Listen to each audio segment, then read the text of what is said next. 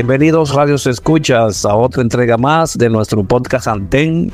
Su corresponsal, como siempre, Aldrin Santiago, les saluda y le da la bienvenida a otro capítulo más, a otra entrega más de entrevistas magistrales con personas altruistas. Son aquellas personas que se entregan a hacer el bien por los demás. Y hoy tenemos a uno, a una persona que tiene bastantes años de data en cuanto a ayuda, en cuanto a formación y en cuanto a entregarse a las comunidades donde trabaja. Hoy contamos con esa locución del doctor Gregorio Gutiérrez. Él es el director médico y encargado de sanidad del Cuerpo de Bomberos de Santo Domingo Este y nos contará su historia. Bienvenido, doctor Gutiérrez. Y aquí está el micrófono. Esto, esta cabina es suya hoy. Muchas gracias, Aldrin. Muchas gracias. Agradecido. Entonces, empecemos por el Génesis. ¿Dónde nace, ya no el doctor, sino Gregorio Gutiérrez en la República Dominicana? Yo nazco un 25 de mayo de 1954 en el ensanche La Fe, lo que es hoy la calle 14 de junio, antes 29.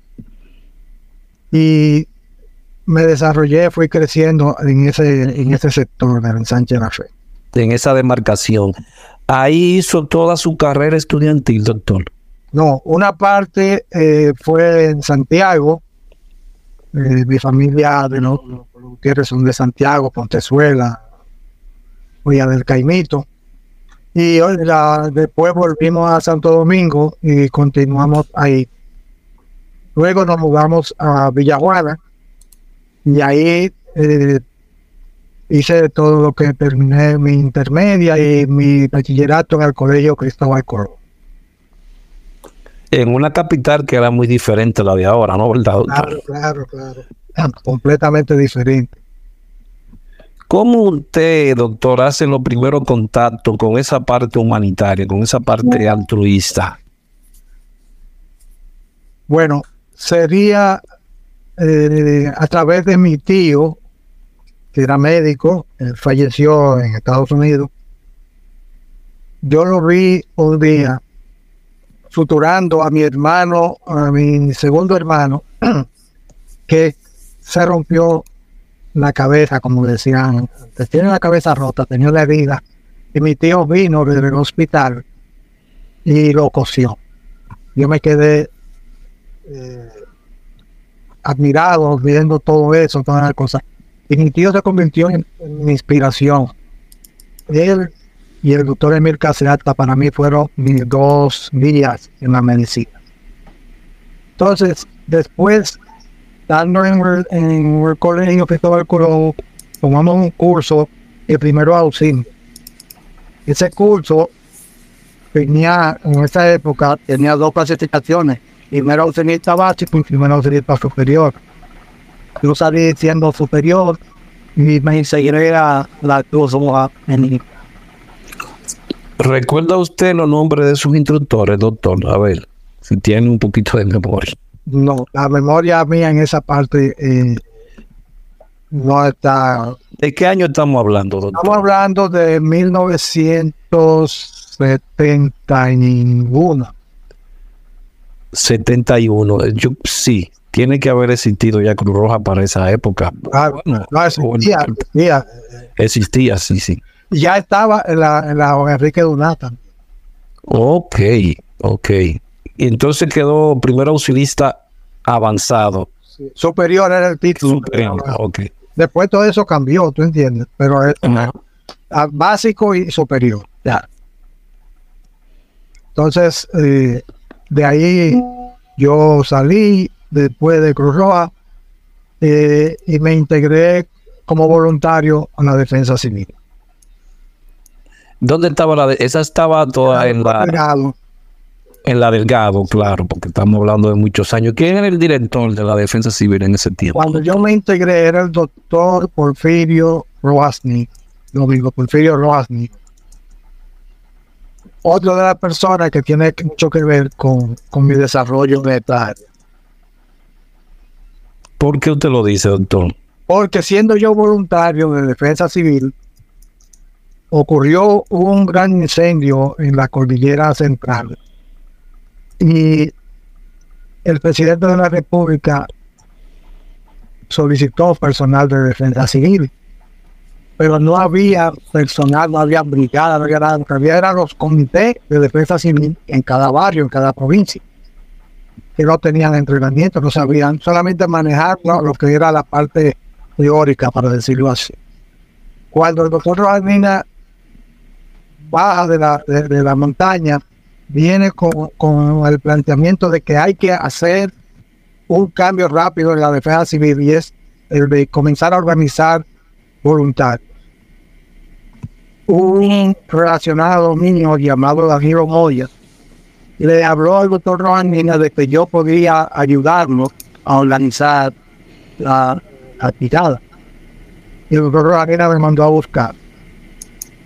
Entonces, cuando yo acudí a esa reunión, me dijo, mire, me han hablado mucho de usted y yo quiero que usted y Zapael Espada, Co comodín. manejando la parte de las comunicaciones de 11 metros en, en, en defensa civil. Oh, de, eh, entonces Rafael Espada inició su, su, carrera como esa parte en la defensa civil. Él venía, no sé si está, había venido de Cruz Roja también, ¿entiendes? Pero yo lo, lo, conocí ahí, en defensa civil. Y comenzamos a hablar. Sí lo había tratado por la línea de 11 metros, porque a veces interactuábamos, pero no nos conocíamos en persona. Entonces, eh, dice, yo quiero que eh, el PADA se encargue de la organización de las comunicaciones y usted se encargue del entrenamiento y la formación de la brigada. Y así comenzamos a trabajar en lo que fue la brigada de emergencia de la defensa civil. Estamos, estamos hablando de qué año fue que empezó eso, doctor. 1984, 84, 85, por ahí. ¿Había alguna otra persona con usted o usted estaba solo? Yo, Rafaelito Espada y yo. Comencé okay. entonces a buscar gente que yo conocía. Los llamé y le pregunté si le interesaba formar parte de Defensa Civil. Y así vinieron, vino gente de todas partes. Vino un amigo mío que eh, se llama Juan Puerto Real, que después se fue a vivir allá a Estados Unidos. Y trajo dos o tres que él conocía. Me acuerdo yo que vino en su carrito y entró al patio de la defensa civil. Aquí están. Entonces comenzamos a hablar, eh, a organizar y a llamar a todo el que uno conocía. Y comenzamos a darle forma a lo que sería la, la, brigada de emergencia. ¿Cuál fue la estructura que vimos? Organizarnos en base a, un diseño que tenían en España de, de los equipos de respuesta del cuerpo número de Spice. Y comenzamos a trabajar, comenzó a llegar gente, teníamos entonces personal de, de rescate, personal de primeros auxilios, teníamos enfermeras, o sea, teníamos varias brigadas que se formaron, pero siguieron enfrentamientos con alguien dependiente de lo que tú necesitas. Y después, bienvenido Peguero. Doctor, entonces estaba formando solamente en el área de la zona del Distrito Nacional o también se visualizó a nivel nacional. La idea era que fuera a nivel nacional, pero el piloto comenzó en Santo Domingo porque era donde el doctor quería ver qué era lo que se iba a hacer. Pero ya en Santiago había una brigada muy buena en la defensa civil de Santiago. Ya que teníamos eh, en Santiago y en Santo Domingo pero no estábamos unificados todavía, sino que en Santiago los muchachos voluntariamente se habían integrado y en, San, en Santo Domingo estábamos integrando, integrando los grupos. Ahí eh, conseguimos entonces que eh, a través de del cuerpo de bomberos nos dieran entrenamiento y lo asignaron a, a Peguero. Después, ¿qué entrenamiento recibían? como los bomberos. Operaciones de rescate, búsqueda y rescate, extinción de incendio. Eh, llegó a ser una compenetración tan grande. Los bomberos no le damos nuestro equipo a nadie en un incendio. Mira, mira, Miguel, lo que tengo No le damos equipo a nadie. O sea, no, di que préstame su equipo, déjame yo entrar. No, eso ni loco. Y en un- el fuego que hubo en Plaza Naco, ese gran incendio que hubo ahí, los bomberos estaban agotados y cuando llegamos con la brigada de defensa civil, de una vez dijeron, primero, encárguese de lo de la defensa civil, y primero coordinó y nos asignaron unos equipos de los que estaban descansando para entrar a ayudar a teñir. O sea, mira el nivel de, de compenetración y capacitación que tenían esos brigadistas. Estamos hablando de qué cantidad, si usted recuerda, doctor. Teníamos aproximadamente más de, de 40 brigadistas, entre varones y hembras, al inicio. Después se incrementó a más de 60. Después comenzamos a organizar para trabajar en, lo- en los comités provinciales. San Pedro de Macorís, Monte Plata, eh, La Romana, Higüey, ya Santiago tenía, íbamos para La Vega, o sea, expandiendo hacia todas las provincias. U- Una, una, a ver si usted tiene memoria. eh, ¿Cuál fue la primera? La de la capital, ok, pero en las provincias, ¿usted recuerda cuál Santiago. sería?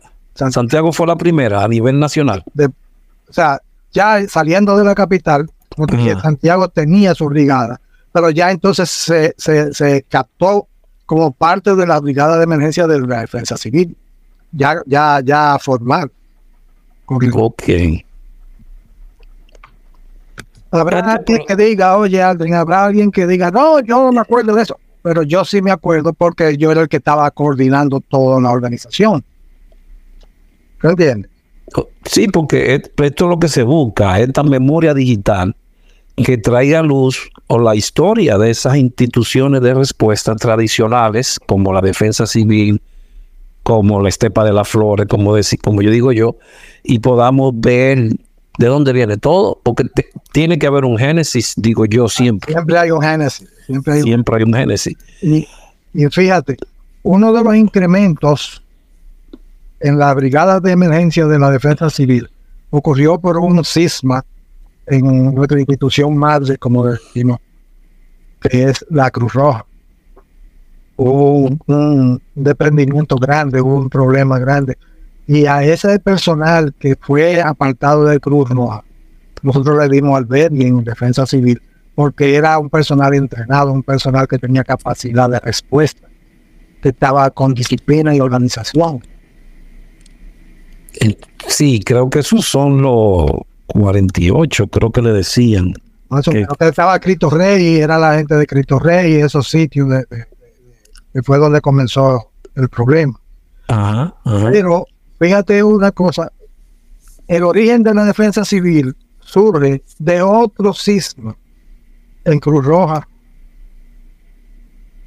La primera, la primera, diríamos, camada que se va hacia allá. Sí, sí, directivos, todas esas cosas se fueron y hablaron con el presidente que era García Godoy y, a- y trabajaron en, en- en- todo eso. Y por ahí ya venía avanzando ese, ese, ese formato de institución que el origen, el primer escudo de la defensa civil era la isla, un triángulo y una cruz roja en el medio y decimos un huracán, el símbolo del huracán, que después se quitó. Y se adoptó el triángulo. Sí, que viene, vino ahora. Que ese proceso lo, lo encaminé yo, igualmente que la toma de, de- de un color distintivo para hacerlo universal. O sea, el mismo color que tenían toda la defensa civil y toda la protección civil fuera del país, el anaranjado, lo tomamos y lo adaptamos al de Focotla, Sí, porque, un color definido. ok, pues sí, bueno, cre- no creé, sino que comencé a buscar información sobre la FEMA y realmente se creó para sustituir defensa civil de los de aquí de Estados Unidos, que tenía ese mismo logo y todo, y claro, la Latinoamérica adoptó ese logo y, y el color y todo, que era Tú sabes por qué defensa civil en Estados Unidos, ¿verdad? Ah, En la sí, historia está, era la historia mecanismo de defensa contra ataques. Sí, sí. La historia, hay un... Guerra caliente, entonces. Sí, hay, una, hay un, un capítulo de cápsula del presente que yo hice acerca de FEMA y ahí pude conseguir toda esa información y eso se creó más para la atención de esos problemas que habían de la Guerra Fría y todo eso. O sea, nosotros tuvimos mucho apoyo de la Defensa Civil de Puerto Rico. Ok. Había cierta unión entre ustedes. Sí, material. Inclusive nosotros tuvimos aquí una donación aunque no fue muy, muy duradera, de equipos para detectar radiación, donado por la Defensa Civil de Puerto Rico. Era como unos tipos de lapicero que tú lo, cargabas con hay un cargador, tú lo cargabas como uno carga los radios ahora. Sí. Y, tú lo tenías ahí, habían otros detectores de contadores Geiger que nos permitían, pero todo eso se fue deteriorando porque fueron donaciones ya de equipos muy usados en Puerto Rico y nos llegaron a nosotros. Y ahí influyó eh, Luis Islam, que eh, tiene su historial, fue un dominicano que trabajó mucho con la Defensa Civil de Puerto Rico. O sea que todas esas, todas esas donaciones llegaron y nos permitieron tener algunos equipos recibimos eh, la brigada. Si me permite, puedo seguir hablando. No sé si te quiero alguna otra pregunta. Estuvimos coordinando y un señor llamado José Abreu, que era el jefe de seguridad de Codetel, era voluntario también de defensa civil, nos ayudó a conseguir equipos de protección, botas, cascos, al igual que eh, eh, ropa, ropa fuerte para trabajo.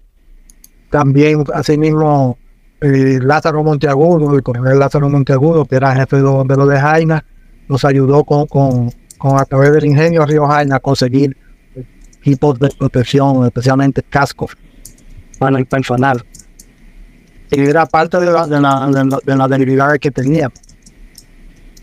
Con, con ese grupo por ejemplo, nosotros participamos y ahí hay una foto donde estoy yo con el doctor Rojanina. Nuestra, nuestro primer ensayo de entrar en una terapia de la picada fue en un carnaval en febrero del, Ahí fue que se iniciaron los los primeros servicios en carnavales, doctor. Sí, Podríamos decir. por parte de nosotros, sí, creo que la Cruz Roja lo hacía ya por parte de Defensa Civil, porque era que no había, Defensa Civil no tenía. Entonces, al ser el ente del Estado directo, las autoridades de, turismo llamaron a Defensa Civil para que aportara personal de su, brigada. Entonces, llevamos al primer grupo allá. Lo distintivo que teníamos era unos brazaletes y que, que tenía ahí, se ve en la, foto. y el último que yo tenía se lo doné a Sandra Mato allá en San Juan de la Maguana. En estos servicios, ¿qué podríamos decir? ¿Cuál es la, logística que se movía en ese proceso? Bueno, eh, eh, no, eh, atención, atención a, las personas, heridas, problemas de, de deshidratación. Nos tocó atender a un grupo de jovencitas que vinieron de Barahona. La logística le falló, no le dieron alimento, no le dieron agua, no le dieron nada. Y en la puerta de la misericordia, ahí lo encontramos y nos pusimos a atender. La se preocupó y mandó a buscar todo lo que fuera agua que tuviera cercana para darle a ella, para hidratarla primero antes de ofertarle algo de comer. ¿no? Entonces, pues ese era el tipo de atención, la seguridad de las personas, eh, personas extraviadas. Nosotros lo, localizábamos, lo ubicábamos en un punto y se le entregaba a la policía la policía se le entregaba a los familiares. No había toda esa parafernalia de ahora, de, de grupo de seguridad para niños, nada de eso. Los niños perdidos, el personal de nosotros lo encontraba, nos lo llevaba a un punto donde estaba el puesto de mando y ahí se le entregaba a la policía. Y así fuimos desarrollando las técnicas y la tecnología para el manejo de esos casos. Ya para esa época existía alguna algún departamento encargado de la docencia en sí o solamente era usted o otra persona más que decían, bueno, necesitamos capacitación de o aquí? No, eh, dentro de la organización de la brigada de emergencia de civil, se estableció que para entrar usted tenía que ser capacitado. Y para eso, entonces nosotros teníamos un equipo de facilitadores aportados por, por los, bomberos y algunos que eran voluntarios de defensa civil que tenían ese, esa, esa facilidad de ser entrenadores. Algunos eran médicos militares, otros eran eh, médicos, otros eran rescatistas, algunos eran boy scouts.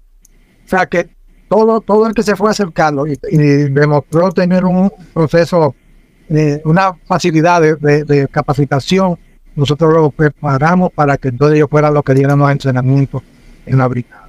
Estamos hablando de una época más, un poquito más avanzada. ¿A cuánto ascendió para esa época ya la, la, cantidad de voluntarios?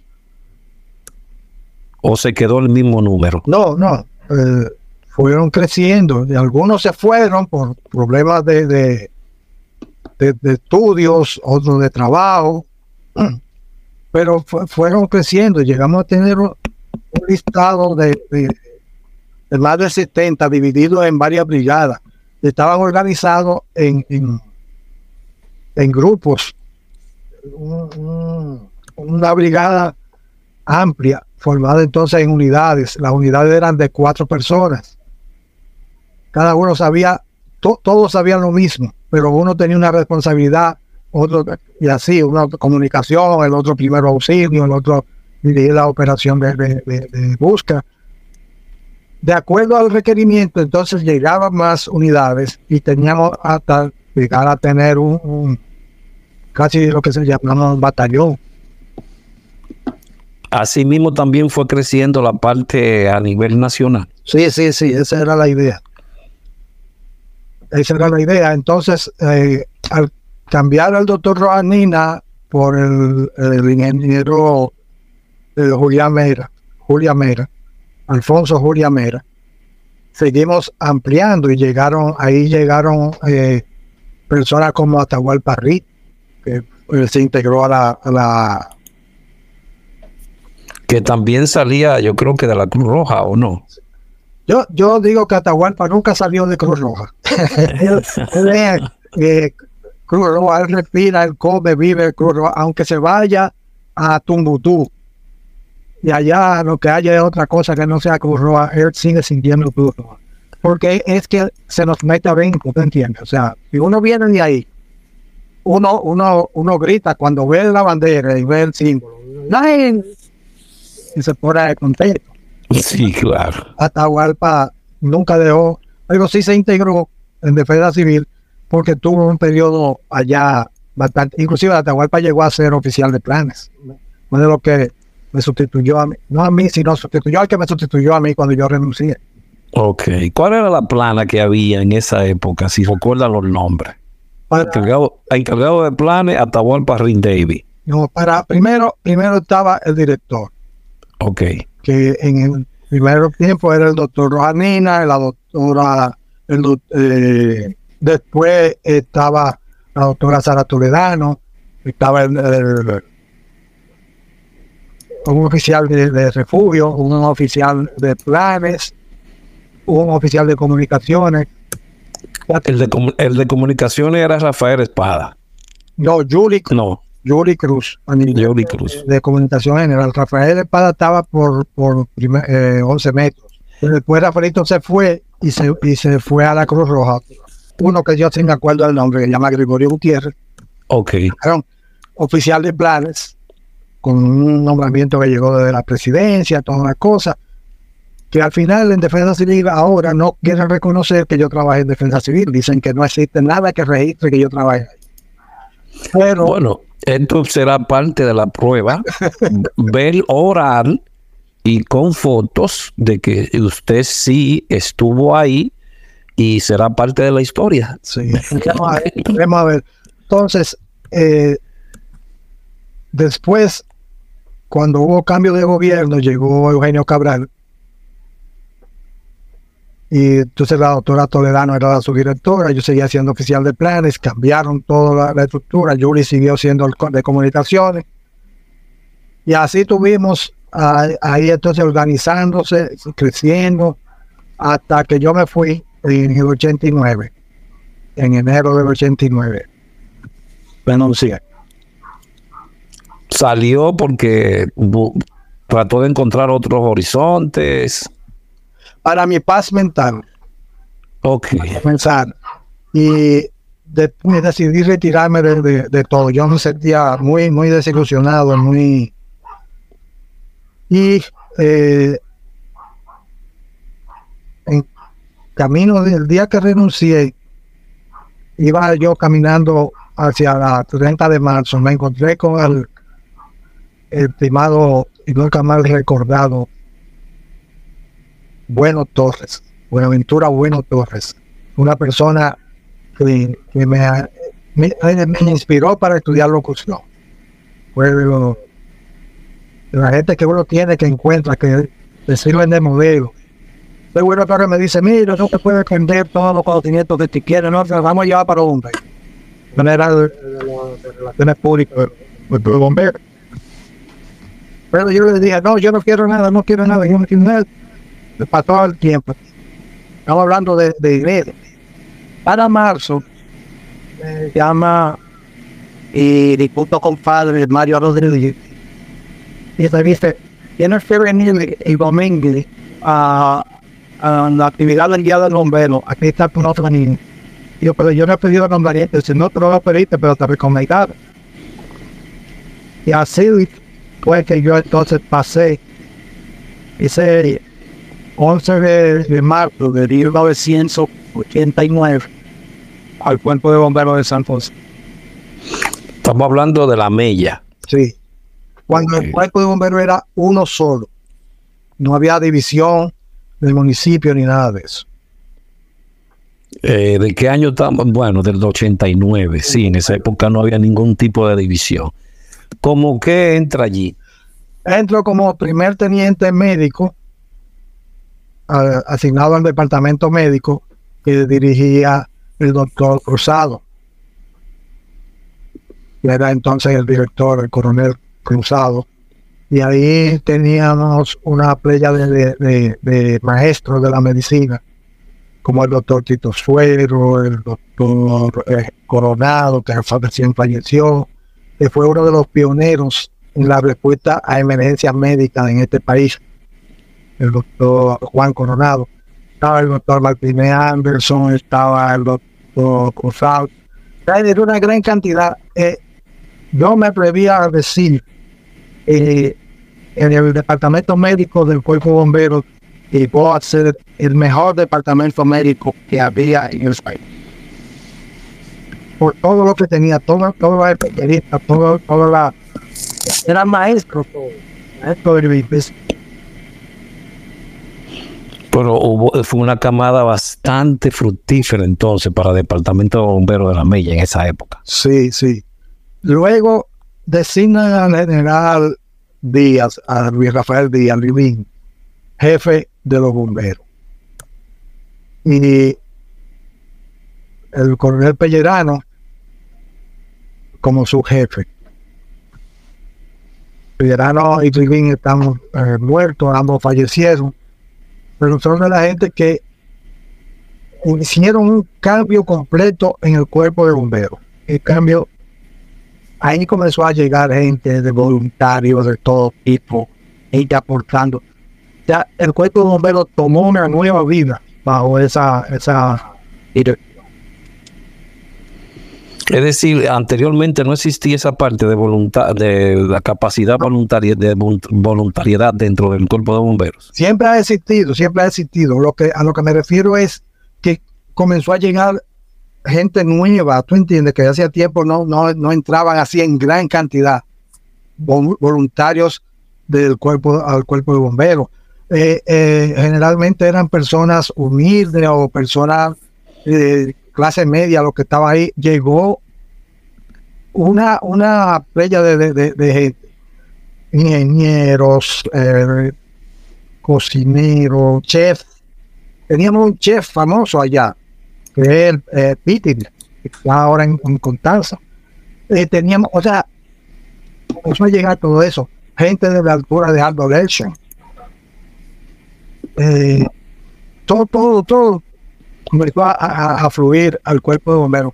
Y ya no era solamente el, joven de clase media, sino el joven potentado que estaba ahí, entregado de cuerpo y alma al, cuerpo de bomberos, viviendo, haciendo control de incendio, y coordinando respuestas. O sea, revivió para mí en esa, área lo que fue el cuerpo ¿Cree usted que ese decenio fue, diríamos, como la época dorada?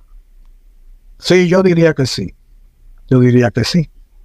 Fue el periodo en que, en que el general Díaz dirigió los bomberos. Era tan, tan tremendo eso ahí, que para todo querían a los bomberos, para todo. E inclusive hubo un evento aquí en, en el país que se llamó Dominica 500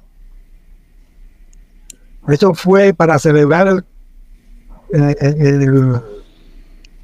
los 500 años de, la llegada de los eh, de Colón. Y se planificó desde Estados Unidos que iban a venir 500 aviones a República Dominicana. 500. Y ellos coordinaron a través de TAT y Codetel todo lo que era la logística de ese evento. Y mandaron una comunicación solicitando que el cuerpo de bomberos participara junto con otras instituciones en una reunión. Esa reunión se realizó en, en Codetel y ahí nos entregaron o le entregaron a General Díaz una comunicación donde decían que querían que el cuerpo de bomberos fuera quien se hiciera cargo de las operaciones médicas y de rescate en caso de cualquier eventualidad. Y el general Díaz me mira y yo leo la comunicación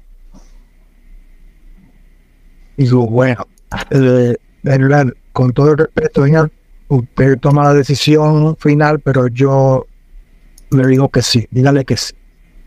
¿Qué tú estás loco? No, señor. Nosotros tenemos la capacidad para eso. Y él le dijo, ok, nosotros lo hacemos cargo. Y el departamento médico elaboró los protocolos que pedían los organizadores allá afuera, Estados Unidos. Nosotros preparamos el personal que recibió entrenamiento de rescate de aviones en la base aérea. Y fue eh, se entrenó el personal en lo que era eh, la de, de, un avión. Para todo, el combate de incendio en un avión, todo, todo. Y así, con una operación conjunta, llegaron a Santiago los primeros aviones y todo estábamos y todo, pero la parte de esto, después había argentinos, y después fueron a y los bomberos, anticipamos en la evaluación, y cinco aeropuertos donde se esperaba que organizaran los aviones para que se Fue mucho el trabajo en esa época, doctor. Sí, ahí hay una foto donde está el puesto de mando, la al día, está el ministro de turismo en esa época, está eh, de espalda Bueno Torres, yo estoy de frente y están varios, varias personas más que eran del cuerpo de bomberos. Ahí tuvimos el placer de conocer al campeón de acrobacia mundial, eh, con Javier Foucault. Y bueno, todo, todo resultó también que nos agradecieron, nos enviaron en esta situación para el cuerpo de bomberos de Santo Domingo.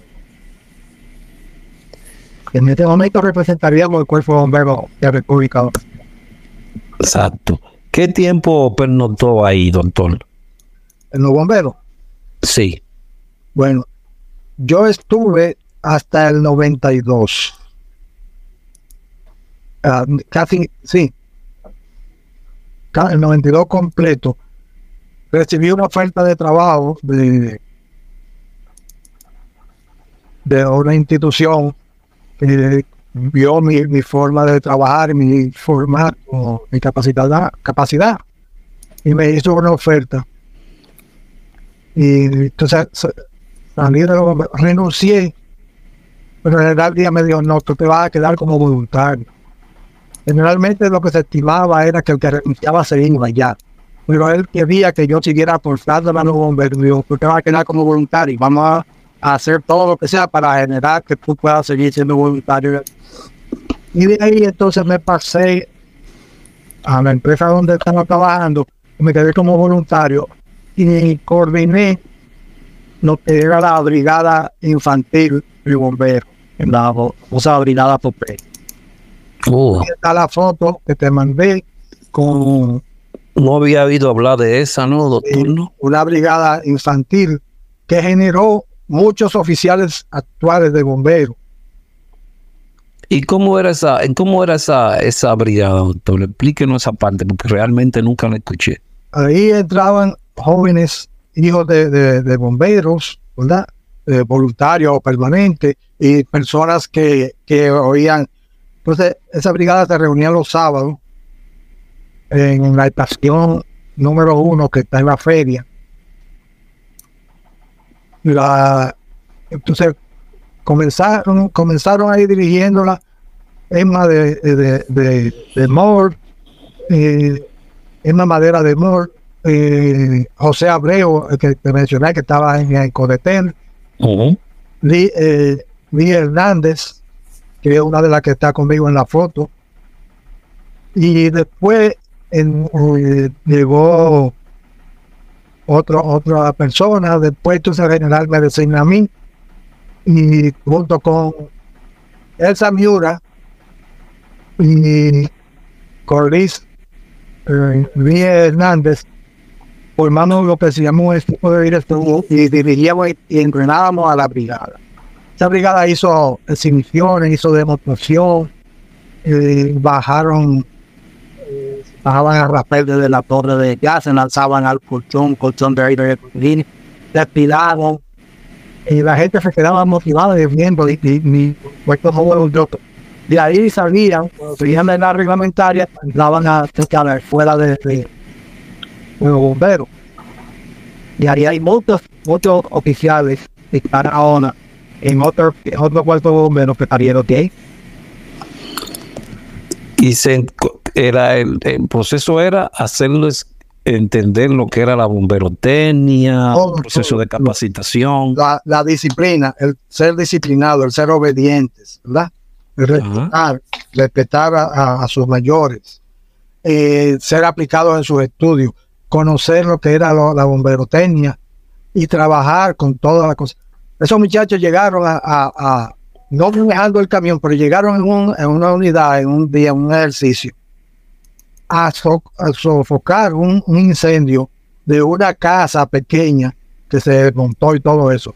Y el oficial que dirigía, que se llama Luis Roberto Díaz, que era el hijo del NIN, ahora es oficial del cuerpo de bomberos allá en, San, el distrito, venía y daba las órdenes. El segundo mando era el hijo mío, que se llama Gregorio Mauri Gutiérrez, y era el, responsable del servicio de tecnología de información del COE ahora.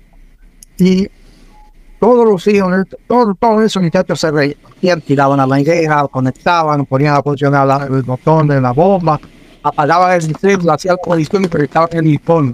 Tal como si fuera una unidad de adultos. Ya que eh, eh, teníamos resultados. Y muchos de ellos, como los hermanos Fujón, como, como Carlos Rivera, siguieron trabajando y siguieron teniendo esa formación. Rivera, por ejemplo, ahora es el director de la Guardia Voluntaria de San Domingo Este.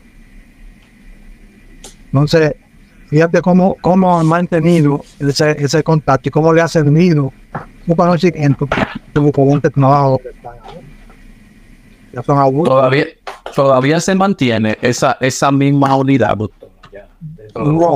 No, sabría decirte si se mantiene en Santo Domingo, en el distrito, pero eh, en Santo Domingo Este tenemos ya eh, esa, esa brigada de formación. Inclusive eh, el 19 de, el 18 de, de noviembre de, de, este año 2023 hay una graduación de la Academia de Bomberos de Santo Domingo Este que incluye a dos de los primeros eh, bomberitos que van a graduarse.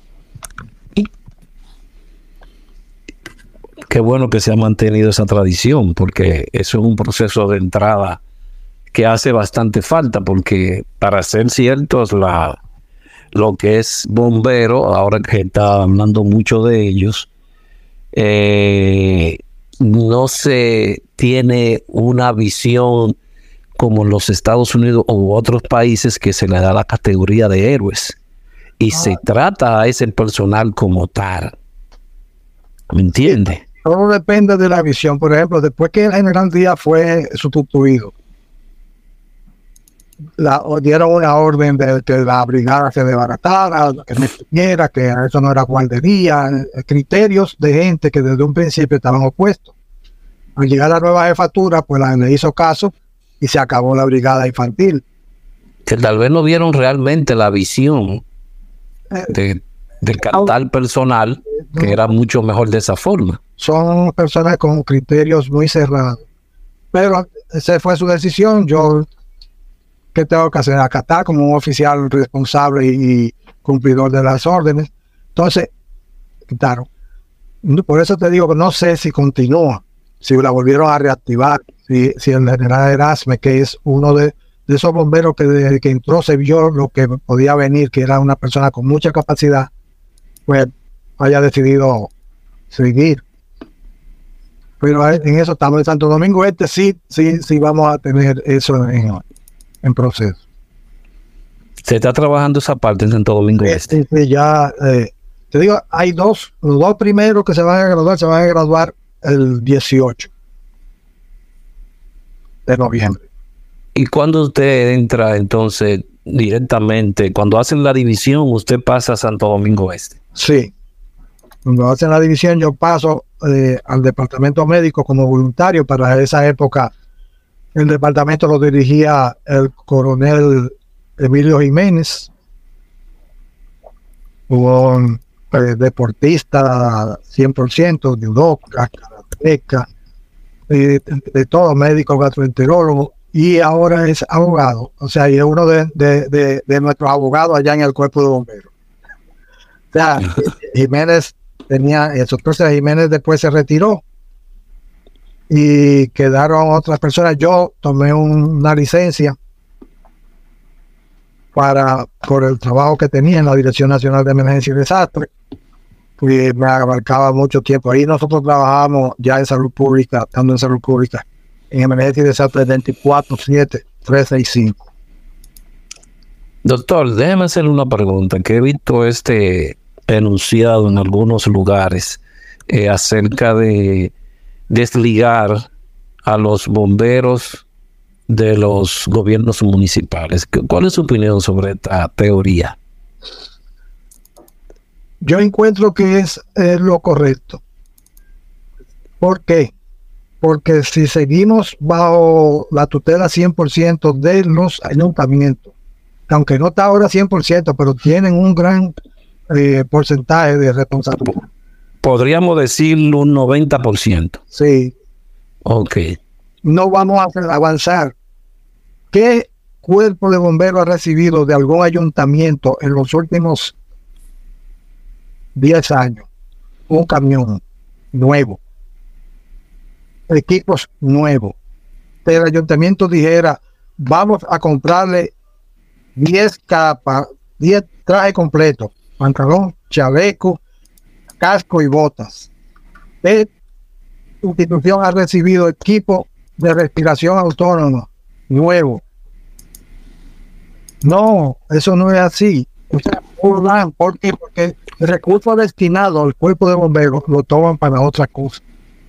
Entonces, dentro de las excusas dicen que si le quitan ese dinero no pueden auxiliar a la población. Pero el, el departamento, el equipo municipal que auxilia a la población los bomberos, si no tienen recursos, no van a ir a ningún lado. Eh, arañando. Nosotros tenemos equipos, gracias a, personas como Daniel Batista y otros más que trabajan en Nueva York, que son bomberos en Nueva York, que se preocupan porque nos traigan y nos ponen equipo. ¿Entiendes? O sea, nadie trae un camión nuevo. Desde hace más de 15 años no se buscan un nuevo de bomberos aquí. Todos son máquinas usadas. Ya, ya, antes, antes los bomberos nos usábamos era una capa y el casco. Ahora viene el equipo completo. Botas, pantalón, trabeco, saco protector y el equipo de aire de, de, de, Sí, otro de, otro que otro que otro que trabaja con Daniel mucho también es Francesco Pérez. sí, Franklin Pérez. Franklin Pérez, que vaya, siendo bombero aquí no tiene necesidad, pero es dominicano, es bombero y eso es como, no sé, como una sangre, lo mismo que usted decía de Atahualpa. Sí, ¿no? ¿me entiende? Entonces usted quiere ayudar también y ese muchacho ayuda bastante. En Chicago hay otro apellido Almanzar, que se fue de aquí, está allá y, y, y está metido en cosas buscando por donde quiera traer ayuda. En estos días vi yo un video de un incendio en, eh, creo que fue en el Bronx, Manhattan, y pasa, pasa la cámara y enfoca a un bombero y lo que yo veo en el casco del bombero es mi bandera, digo, Dios mío, dominicano, tenía la bandera dominicana puesta ahí, después yo se lo comenté a Daniel. Ah. Bueno, trataré de ubicarlo. Donde sea. ¿eh? Trataré de ubicarlo porque me interesa seguir haciendo entrevistas a personas de esos que están acá haciendo esa magnífica labor que aquí se le pondera de una forma muy exclusiva y tiene un alto un alto reconocimiento en la sociedad. Oye, eso es parte de lo que tenemos que tener. Aquí la gente se burla cuando dice, yo soy bombero. Pero el día que necesitan, están drogando y llorando porque los bomberos le salven su vida o le salven su, su propiedad. O sea, doctor, ¿por qué no se comienza a crear como, no se ha pensado en la creación de una escuela como hay acá para que todos tengan una, un mismo idioma? se busca eso, Inclusive, eh, con, hay un, curso que se llama Comando de Incidentes, Sistema de Comando de Incidentes, que busca unificar criterios. Pero el problema es que no todo el mundo quiere cogerlo. Primero, cuando haya una, una academia unificada, debe ser obligatorio para todo el mundo, todo el mundo. Lo digo, lo digo porque acá, acá he visto ese sistema y aquí se hacen unas convocatorias a jóvenes cada cierto tiempo en el año para ellos primero ser evaluados. No quiere dejar dicho que va a ser bombero. Se va a evaluar y después luego van a una academia. Y después es que con el proceso y se aparecen vacantes, entra a una posición. Ah, es que así es que debe ser. ¿Sabes cuál es el problema aquí? que nadie quiere ir a trabajar a los bomberos por el sueldo que se gana. Ahora se está esperando un incremento, que ya se habló y se dijo y se, mencionó el monto de lo que se va a incrementar y que se espera que cuando aprueben la ley, ahora para diciembre, que según dijeron, eh, tiene que estar antes de, que acabe el año, y diciembre es el último mes. Entonces, vendrán mejorías. Debe venir la formación de una academia única con los mismos parámetros para todo el mundo, con la misma capacitación para todo el mundo. Porque, ¿qué, me decía mi, mi, instructor de, de, bomberos de Miami Dane? Ustedes no hacen nada con venir aquí a entrenarse con los equipos que tenemos, que cuando regresen a Santo Domingo no van a encontrar nada de eso. Muy cierto. Lo mejor es que nosotros vayamos allá y los entrenemos con lo que ustedes tienen y le demos algo de ventaja, de, conocimientos avanzados, para cuando le lleguen equipos, ustedes puedan resolver. Y una de las cosas que mencionaban era el equipo de RCP, que todo el mundo, ah, sí, sí, yo esa máquina. No, no, no, no, estamos hablando de una cajita que está ubicada en una pared. En, la, eh, en una pared, como, sí, usted, eso está ahí, eh, usted lo abre y lo abre, y mire, ahí dice, y va diciéndole paso a paso cómo usted colocarlo. Bueno, eso va a ser difícil porque se lo va a robar. Ah, entonces, primero tenemos que evitar que ocurran esos robos. En las capacitaciones tienen que influir muchas cosas, muchas cosas. Y debe ser todo unificado y tener responsabilidad.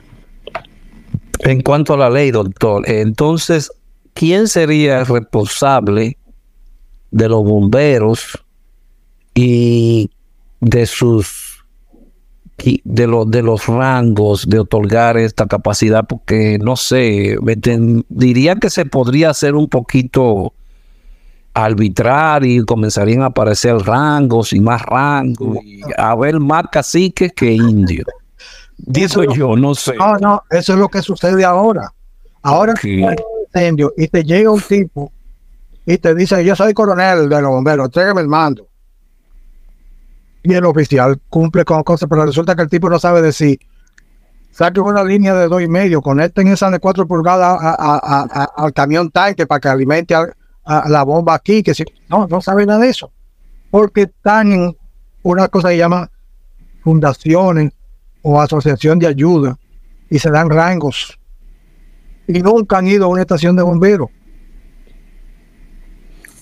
hay uno bien famoso que lo veo que es general, generalísimo, tiene diferentes rangos. No, no quiero mencionarlo, pero por eso lo pregunto, porque... Vendría una, una dirección que sería la que dirigiría todo el proceso administrativo. Cada jefe de bomberos, según la ley, va a ser designado por un proceso de evaluación de evaluación, porque aquí te nombran coronel, cabo, sargento, raso, sin tú tener nada, porque tú eres amigo del que está nombrando. Yo le decía a un, amigo, me dice, ¿y qué rango tú tienes? Y yo, teniente el coronel, ganado en combate. Pero entonces... Mis eh, rangos fueron ganados en combate, mis condecoraciones fueron ganadas en combate. Cuando yo digo combate, estando en fuego, en respuesta a emergencia y desastre, en todo lo que ameritaba una, una intervención que yo resolví, o sea, con el equipo. Entonces hay gente que te llega que, que es coronel, salúdeme, no, ¿quién, yo, ¿quién es usted? son muchas las aristas que tendrían que este, cubrirse. que te pide que salúdeme, eh, está faltando al, a, a, lo que es el respeto y a la disciplina militar. Usted no puede exigir que lo salude. Y que tampoco usted puede llegar a un lugar y decir, entrégueme el mando. No según el sistema de comando de incidencia, estamos aquí. ¿Quién está a cargo? Okay. Exactamente. Deme el feedback de lo que está pasando. Porque, no lo hacen, no quieren coger el curso. ¿Tú entiendes? Porque usted no va a llegar, yo soy el responsable, pero usted sabe qué es lo que está pasando aquí. Exactamente. No, entonces. Si se puede tirar agua y hay un incendio, pero no se puede tirar agua porque tiene material eh, eh, eh metal que explotan con el agua. Ya, ya desde el inicio, ya yo sé que está mal, que no saben qué está haciendo. Mira, ahora mismo eh, tenemos más de 20 personas tomando el curso de comando de incidente virtual en los bomberos de Santo Domingo Este. Virtual y cuando los que pasen el curso, ustedes van a tomarlo en vivo. Porque es la, el filtro la FEMA tiene esos cursos en español totalmente gratuitos. Eh, luego yo voy a ver cómo, voy a poner en esta entrevista el link. Tienen que hacer un, como llenarse para, y no solamente ese, tiene muchos cursos más en español también. Yo sé, yo, yo coordiné un proyecto de FEMA aquí en República Dominicana. El proyecto Impacto en el 2000 Ok. Le dieron, el presidente le dio autorización de que pudieran venir al Caribe y estuvieron en El Salvador, en Honduras y en República Dominicana. Y yo fui a, Washington, a Edinburgh, a entrenarme para manejar ese proyecto, junto con varios dominicanos. Y de ahí vinimos y estuvimos trabajando. Y, y trabajamos en comunidades como Jaina, Vicente Noble, Tamayo y Jaquimello, la, en Paragola y la provincia de Independencia. Iban loco, digo. Entonces, organizamos lo que son los Community Emergency Response. Eh, eh, no lo llamábamos así, sino eh, equipo de respuesta de emergencia, que iban a hacer apoyo de Cruz Roja y de defensa civil y su comunidad. Y esta fue bajo supervisión de FED. Se mandó una instructora aquí a estar compenetrada con nosotros todo lo que estábamos. Ok, está muy bueno. Cuando digo de las aristas, doctor, para volver al punto anterior, sería academia, porque usted mencionó que tendrían que ser evaluados. ¿Cuál sería? Porque estamos hablando de academia de docencia. Y ese equipo que usted mencionó de que tendría que ser evaluado, ¿tendría que ser otra academia o otra institución? ¿Cómo sería esa parte? Ahí no te podría decir claramente, porque no estoy involucrado adentro así de, de, lo que es lo que se está planeando. Pero, pero lo que se quiere es que el que salga siendo jefe de bomberos del municipio X sea una persona que sea bombero, que sepa lo que es un tipo de manguera de tal tamaño, de tal longitud, que cuando usted diga, eh, conéctame tres sesiones de 50, sepa que esas 150 que, le que tiene usted en manguera de largo va a bajarle la presión que el agua va a llegar con una presión menos, entonces hay que darle más presión allá en el camión, ¿verdad? O sea, gente que sepa que, que, hay materiales con los que no se puede trabajar con agua, porque pueden explotar, que, que sepan dar órdenes de que quién va a entrar, quién va a salir de, de, ahí, que cuida a su personal. Porque hay gente que no sabe decir, adentro, adentro, y, y, creo que también debe de haber un, no sé, un formato de cómo evitar o poner más transparente esa parte de, bueno, porque este es amigo mío, usted es teniente, o usted es coronel. eso se va a quitar, debe quitarse, debe quitarse, obligatoriamente debe quitarse. Y por eso te digo, debe ser evaluado, debe haber una evaluación. Y por eso te decía ahorita, los rangos y puse mi ejemplo, yo me lo gané en batalla. Desde, primer teniente para arriba hasta el teniente coronel que soy ahora, fueron en, combate. O sea, merecido mi nombre, mi, ascenso.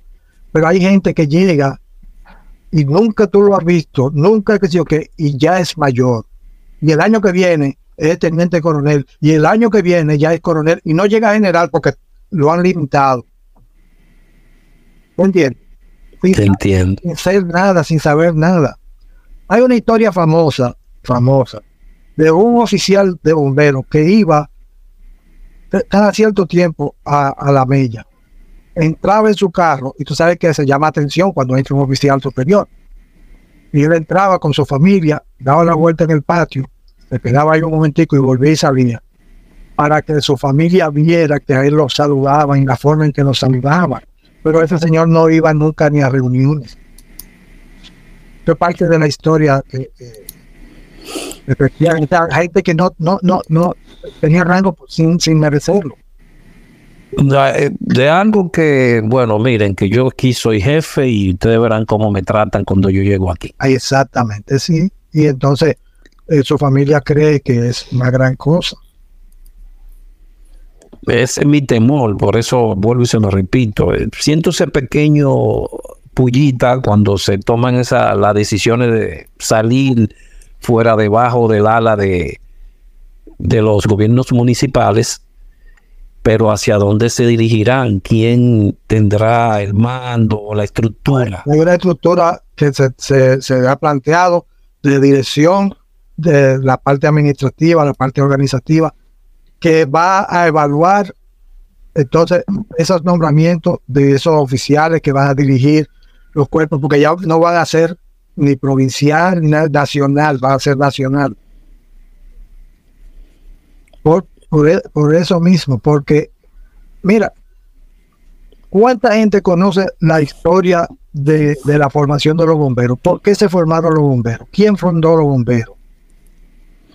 que vengo con un podcast acerca de eso. ¿eh? Estoy tratando de conseguir información. Déjame darte un avancito para que lo saques.